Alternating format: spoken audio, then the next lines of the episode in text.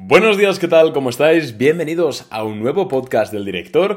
Yo soy Arnaud Nogués y en el episodio de hoy, como no, vamos a estar comentando los resultados empresariales de Meta Platforms, la antigua Facebook, la empresa de Mark Zuckerberg, ya que se presentaron ayer en el cierre del mercado y ahora mismo la empresa está subiendo un 11% antes de la apertura debido a los aparentemente buenos resultados de la compañía. Así que en este podcast vamos a tratar, eh, bueno, vamos a ver exactamente exactamente qué números ha presentado Facebook, eh, qué nos ha gustado, qué no, qué no nos ha gustado y por supuesto responderemos a la pregunta de si puede ser una buena oportunidad de inversión tanto a corto, medio como largo plazo Facebook, bueno, o Meta ahora. Así que dicho esto y sin más dilación, vamos ya a darle caña a este análisis.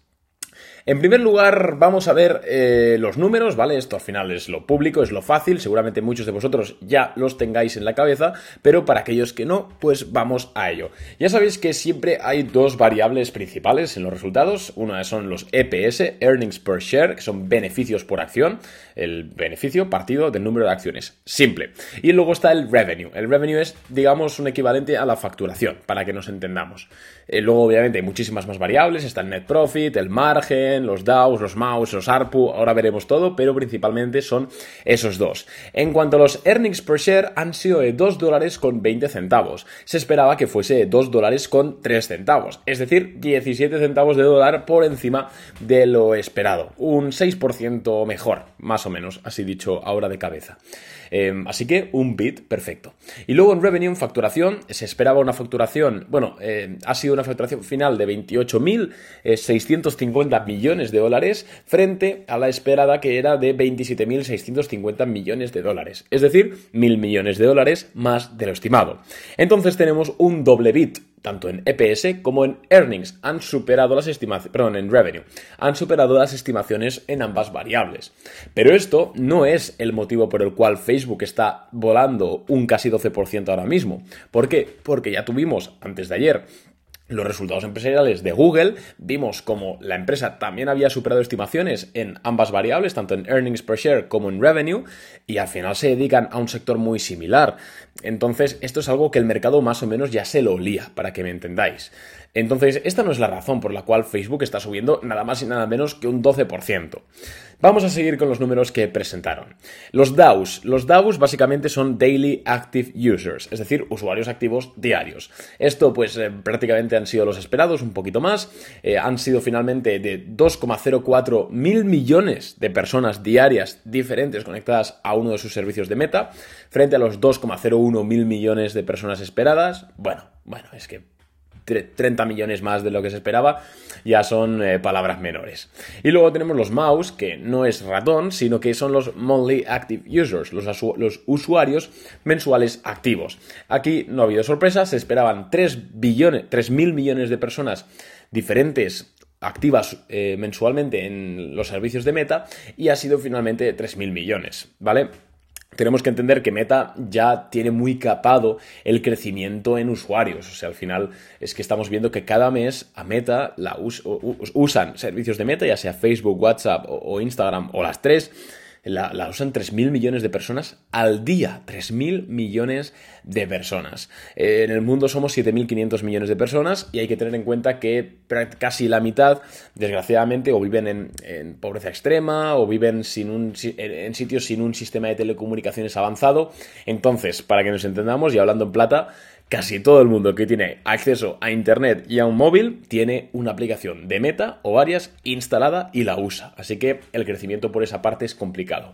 Luego tenemos el ARPU, que es Average Revenue Per User, es decir, factura... Em, eh, sí, facturación media por usuario ha sido de 9 dólares con 62 centavos frente a los 9 dólares con 30 centavos esperados. Aquí también hemos tenido un bit a las expectativas y este sí que es una variable, al menos que a mí eh, me importa y seguramente sea parte de la culpable de esta gran subida de meta, ya que al final cuando tú no puedes crecer más en usuarios, lo que tienes que hacer es crecer en eh, optimizar tus servicios para que cada usuario te dé más dinero que antes.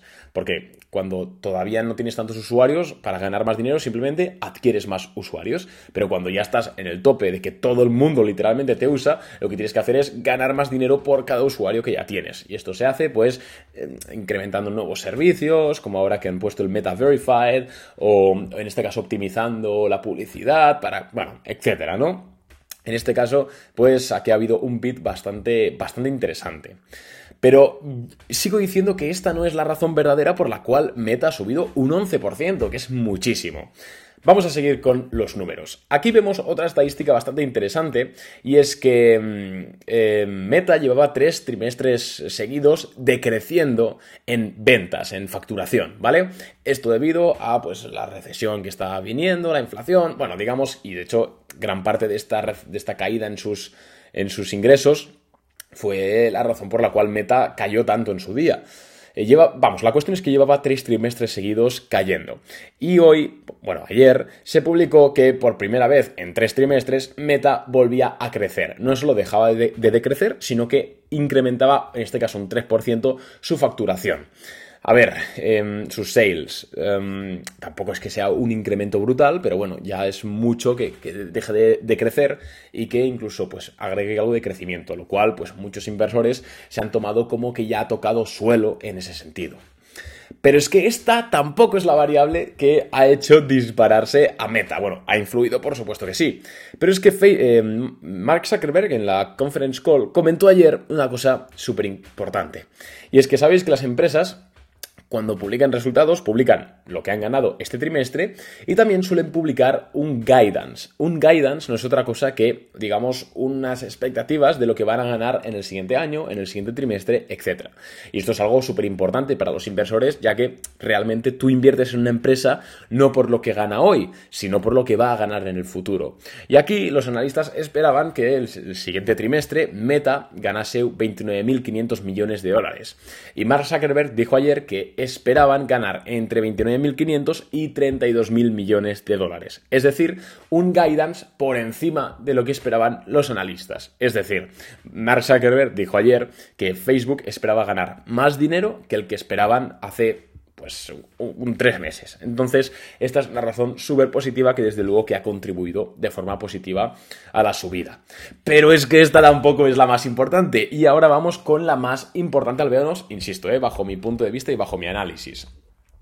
Facebook eh, ya empezó este año, sobre todo con charlas de su CEO, etcétera, diciendo que este era el año de la eficiencia, que ya que se habían dado cuenta de que habían crecido demasiado, habían contratado a muchas personas, se estaban enfocando en cosas que no tenían mucho sentido, como el metaverso, en lugar de enfocarse en su negocio principal. Y este año iba a ser el año de la eficiencia, por eso es que llevábamos tantos, llevamos meses viendo que prácticamente a razón de cada mes Meta despide 10.000 empleados. ¿Por qué? Porque cuando esto es de primero de negocio, cuando tú disminuyes tus costes, incrementas tu beneficio. Simple.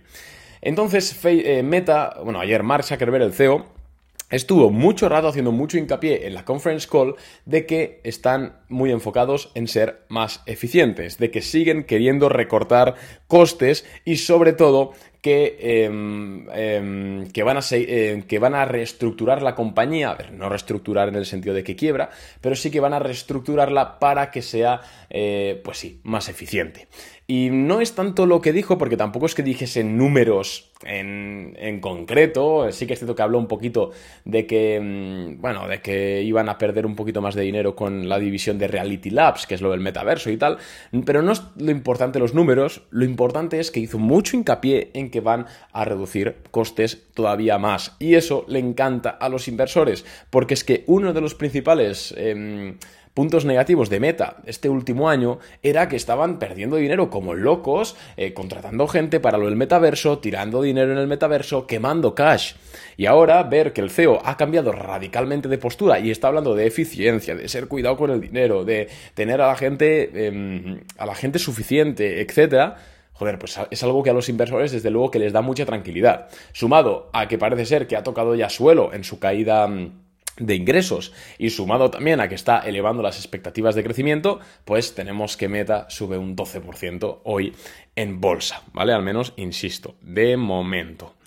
Um, poquito más ha comentado, tengo aquí unas cuantas anotaciones más. Eh, sí, bueno, Meta espera perder este 2020, o sea, espera tener unos costes este 2023 de entre 86 y 90 mil millones de dólares, ¿vale? Incluyendo la reestructuración, los costes de reestructuración, que son 5 mil millones. Eh, bueno, poco más, la verdad, poco más. No, no, hay tampoco nada más importante. Y bueno, que parece que también comentó un poquito que parece ser que Meta está consiguiendo volver a esa senda de ser capaz de targetear anuncios a personas de forma eficiente, que es algo que no conseguían desde que Apple implementó mm, eh, la funcionalidad de privacidad en 2021 en iOS, donde tú puedes darle, em, bueno, pues puedes hacer que el iPhone, en este caso, no rastree, permita que no rastree Facebook las cookies y bueno, parece ser que eh, con inteligencia artificial lo están más o menos arreglando, lo cual, oye, pues les gusta a los inversores. Y vamos a hablar ahora mismo de si es buena idea invertir en, Meta, ¿no? Porque ya hemos visto los resultados, muy bien Arnau, son buenos números, pero es que Meta eh, tocó mínimos, los mínimos de Metas fueron 88 dólares por acción, ¿vale? Y ahora mismo está en 233. Esto significa que... Eh, si está en 233, es que Meta ha subido un 165% desde mínimos, que fueron hace unos meses. Casi se ha triplicado. ¿Es buen momento para comprar acciones de Facebook? Bueno, pues vamos a ver en primer lugar la valoración. En primer lugar, a mí me empieza a, me empieza a chirriar que está a un PER de 27 veces beneficios. Eh, hace nada Meta estaba a un PER de 17. ¿Vale? 10 puntos menos. Y creo que llegó a estar a un PER de 13. Ahí es donde nos hinchamos la boca a decir que Meta estaba objetivamente barata, que igual por la tendencia bajista no la compraría porque lo más probable es que siguiese a la baja, pero que si había algún inversor a largo plazo en la sala, pues que era inteligente comprar Meta, ¿no? Entre el rango entre 150 y 88 dólares por acción. Ahí sí que lo veíamos razonable y bueno, hay cientos de podcasts en este, bueno, cientos igual no, pero decenas, no, decenas no hay un par de episodios en este mismo podcast hablando de eso que podéis buscar y podéis, y podéis ver, ¿vale? O sea que no me invento nada. Pero ahora mismo, a un PER de 27 veces beneficios, un forward de 23, a mí me cuesta ya comprar Meta. Porque ya no es una empresa que esté barata, absolutamente no, y sigue siendo una empresa que tiene un negocio muy poco diversificado, depende muchísimo de la publicidad. Y de hecho, creo que está ahora mismo más barata Google. Y de hecho Google es más grande y a mí me gusta más Google. Lo que pasa es que ahora nadie quiere comprar Google porque es que ahora va a dejar de existir porque ChatGPT está en Microsoft. Bueno, ya sabéis eh, que en la, bolsa suele pasar esto. Hace un año nadie quería comprar Facebook porque TikTok se los iba a comer y ahora resulta que todo el mundo quiere comprar acciones de Facebook. Em, si invertís a largo plazo, si os gusta invertir una parte de vuestro dinero a largo plazo, nunca compréis acciones, a ver, nunca entre comillas, ¿vale? Siempre hay excepciones, pero por norma general, no compréis las acciones que están comprando la narrativa general. Ahora mismo están diciendo que Google se va a la mierda, pues lo inteligente, y de hecho por valoración ya hemos visto que sí, lo inteligente es comprar Google ahora, no comprar Meta, ni comprar Microsoft. Veremos qué presenta Amazon hoy. Yo creo que va a haber resultados mixtos en Amazon, no lo sé, ¿eh? no me la quiero jugar. Pero, pero bueno. Así que es una oportunidad de inversión Meta ahora mismo. A ver, aunque es muy probable que en 5 años Meta esté por encima de los 209 dólares, de los 230 dólares por acción, que es a lo que está ahora, porque es una empresa muy grande, es una empresa que a mí me gusta mucho, creo que no es la mayor oportunidad. De hecho, creo que es mucho más rentable o mucho más inteligente Google ahora mismo, la verdad. Pero, pero bueno, seguramente Google esté un tiempo más sufriendo, entonces ya es más para valientes.